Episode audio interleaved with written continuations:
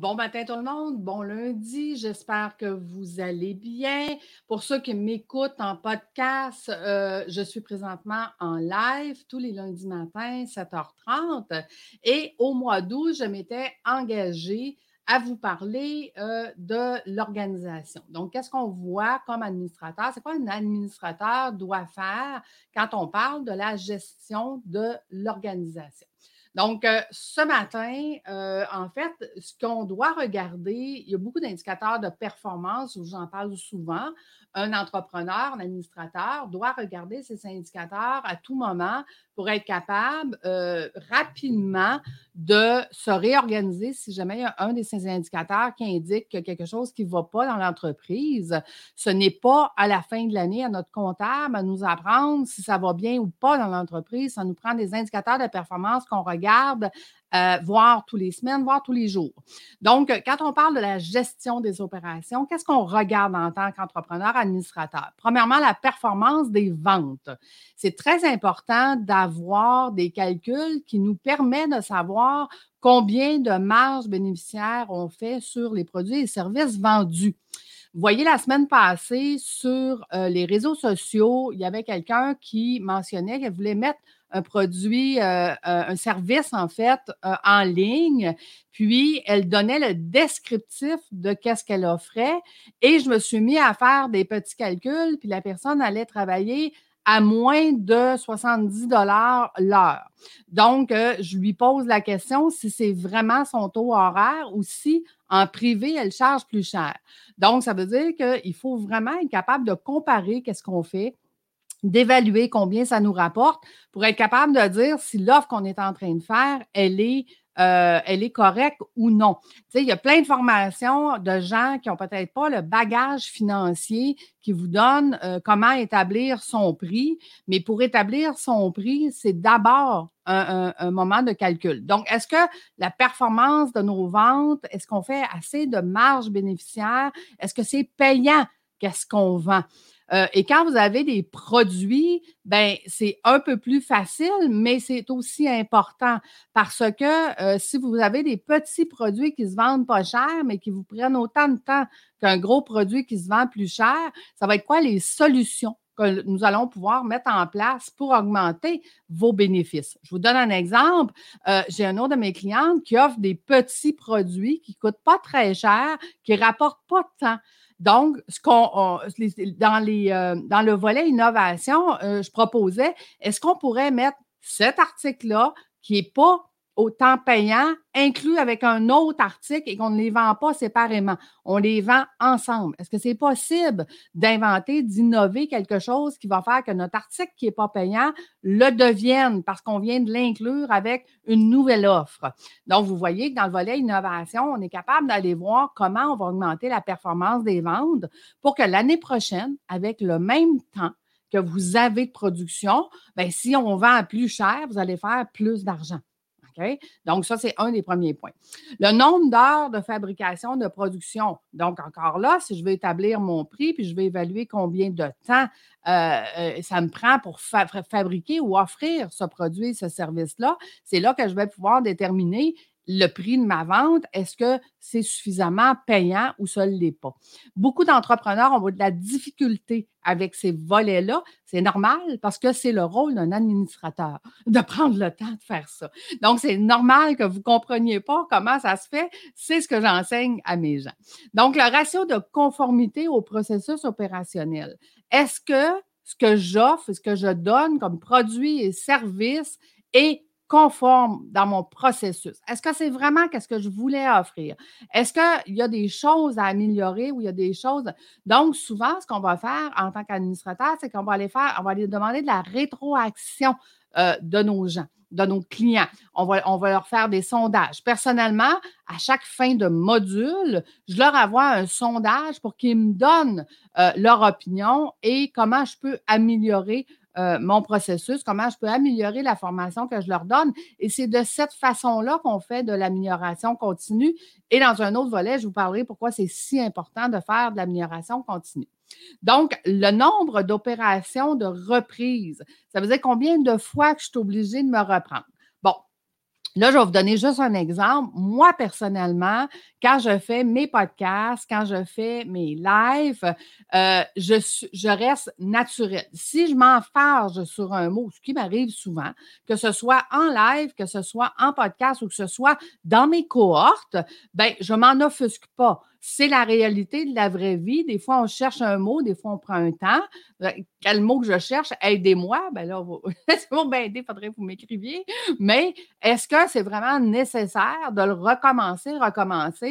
Et d'avoir quelque chose de parfait? Moi, j'ai toujours dit la perfection n'existe pas. Seule l'amélioration continue est importante.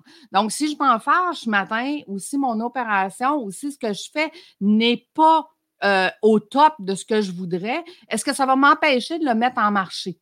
Absolument pas. Je vais le mettre en marché quand même, je vais le tester, puis après ça, je vais l'améliorer, l'améliorer, l'améliorer. Donc, c'est pour ça que généralement, quand on met quelque chose en marché et qu'on dit que c'est un projet pilote, bien, ça nous donne le loisir de pouvoir continuer de l'améliorer. Donc, vous avez un nouveau produit, un nouveau service à lequel vous avez pensé, vous avez innové, vous attendez qu'il soit parfait, il ne le sera jamais. Donc, si vous continuez d'attendre, vous ne le mettrez jamais en marché. Il vaut mieux le mettre en marché et dire, je vous l'offre à moins cher parce que c'est un projet pilote et de vous permettre de pouvoir l'améliorer et d'avoir de la rétroaction des gens qui vont acheter ce produit et ce service. Donc, le pourcentage de temps d'utilisation des équipements. Donc, ça veut dire que si je fabrique quelque chose, j'ai des clients qui, ont des équipements pour fabriquer quelque chose, et ma question était à combien de temps faut remplacer notre équipement? Il n'y avait aucune idée. Il n'avait jamais fait l'expérience de dire, ben écoute, euh, combien de temps on utilise la machine dans une semaine? Sa durée de vie moyenne, elle est de temps. Donc, ça veut dire qu'il faut que je commence déjà aujourd'hui, soit à penser quand je vais devoir la remplacer, quand je vais devoir commencer à mettre de l'argent de côté pour la remplacer et quand je vais devoir évoluer vers une machine qui est supérieure, qui va pouvoir me faire plus. Dans le volet finance, je leur montre comment contrôler les finances dans le futur, ce qui nous permet de prendre tous ces objectifs-là et venir les mettre dans notre plan financier pour pouvoir faire grandir l'entreprise au niveau. Euh, vous voyez, ce sont tous des tâches d'administrateur, ce sont tous des tâches qui sont super importantes pour faire évoluer notre entreprise à la vitesse grand V. Donc, le rendement moyen de production, on en a parlé tantôt, et le pourcentage moyen de temps euh, de réglage. Parce que quand on a des machines, ben veut, veut pas, si je change d'un item à une autre à chaque fois, pour chaque commande, pour chaque client, ben je vais devoir me réajuster, réajuster la machine et ça va prendre du temps. Donc, dans ma journée, quand vous avez l'impression de dire, mon Dieu, je n'ai rien fait aujourd'hui, ben c'est souvent ce temps-là que vous n'avez pas pris en compte. Vous n'avez pas pris le, dans votre agenda, ça n'est pas réglé que pour commencer, mettons, un nouvel item sur, la machine, il va avoir X temps de réglage et à chaque fois, je vais changer d'item, je vais changer mon X temps de réglage. C'est un peu la même chose si on offre un service. Parce que si j'offre un service et que mon service, il est individualisé à chaque personne, ben, je vais devoir me mettre dans le dossier avant de rencontrer la personne à chaque fois pour bien comprendre comment je vais pouvoir l'aider de la meilleure façon. Donc, on doit prévoir ce temps-là. Vous savez, avec Zoom, euh, les, rendez-vous qui, sont euh, un après l'autre, si vous les mettez collés continuellement, vous ne pouvez pas vous mettre dans le dossier avant de rentrer dans le dossier. Ça prend une, grande habitude, une grande expérience pour être capable de rentrer dans un dossier et de savoir exactement qu'est-ce que la personne a besoin euh, et comment elle l'a besoin. Ça vous prend un temps de préparation. Vous voyez, moi, personnellement, après 30 ans d'expérience, ce que je fais, c'est que je prépare tous mes dossiers la semaine avant. Donc, tout est prêt, tout ce que je veux présenter, tout ce que je veux montrer à chacun de mes clients ou à chacun de mes cohortes, ou peu importe. Et euh, à ce moment-là, je suis capable de mettre mes rendez-vous collés et d'être plus efficace les journées que je fais des rendez-vous et ou de l'accompagnement et ou des cohortes. Donc, vous voyez, tout est question de planification et de calcule. Mais qu'est-ce qu'on calcule? Bien, aujourd'hui, au niveau des opérations, je vous ai donné quelques indicateurs de performance. Ce sont une partie de ce qu'on voit dans la formation. Mais souvent, les gens me disent, Lucie, tu sais, je, veux travailler sur mon entreprise, puis je ne veux plus rien faire. Mais en fait, ce n'est pas ça, travailler sur son entreprise. Travailler sur son entreprise, c'est de travailler autrement, avec des compétences autres, qui vont donner des résultats autres. Parce que vous voyez, si je suis capable de dire que tel item est moins payant qu'un autre ou tel service que j'offre est moins payant qu'un autre, je vais pouvoir l'ajuster et l'année prochaine, ça va faire que je vais avoir plus d'argent, plus de temps et plus de liberté.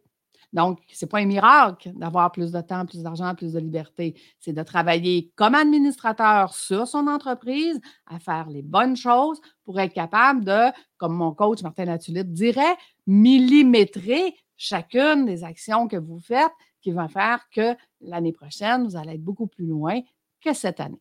Donc, euh, le mois d'août, c'était un mois pour prendre le temps de faire sa préparation de ses opérations pour être encore plus performant de septembre à décembre. J'espère que je vous ai donné des pépites.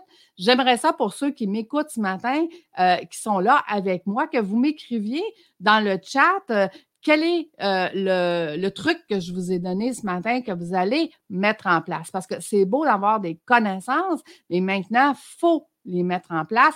Quelle est, dans toutes les stratégies que vous, je vous ai présentées, quelle est la stratégie que vous allez mettre en place? Allez-vous aller regarder vos performances de vente, votre nombre d'heures par rapport aux produits et aux services que vous offrez, le ratio de conformité, est-ce que c'est parfait ou non? Ça ne sera jamais parfait, donc faites-le. Le nombre d'opérations de reprise, combien de fois je suis obligé de reprendre ce que je suis en train de faire, le pourcentage de temps d'utilisation des équipements, dans combien de temps vous allez devoir changer vos équipements? Vous allez dire, hey, moi, Lucie, j'offre un service, je n'ai pas d'équipement ben, votre ordinateur, c'est pas mal un équipement.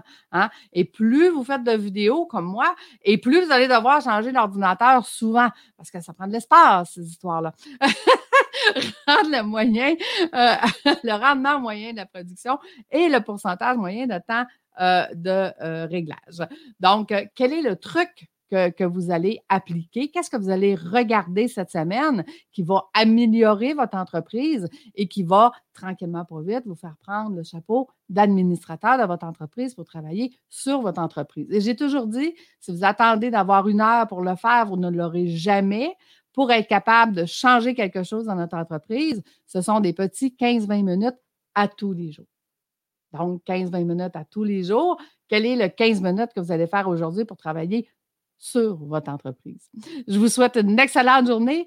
Euh, on se revoit jeudi. Jeudi, ça sera mon podcast, mais je vais aussi vous mon podcast qui s'appelle Fais voyager ton entreprise, mais je vous ferai aussi un live avant de partir à Dubaï et en Turquie parce que je pars dimanche prochain, puis je vais vous parler un administrateur en voyage, qu'est-ce qu'il fait? Qu'est-ce qu'il regarde? Donc, euh, euh, j'aurai une petite discussion avec vous par rapport à ça. Puis vous allez voir qu'un administrateur a beaucoup de travail à faire en voyage. C'est un rendez-vous jeudi matin, 7h30. Et j'attends vos commentaires. Qu'est-ce que vous allez faire aujourd'hui dans votre 15 minutes pour travailler sur votre entreprise? À bientôt, tout le monde. Bye bye.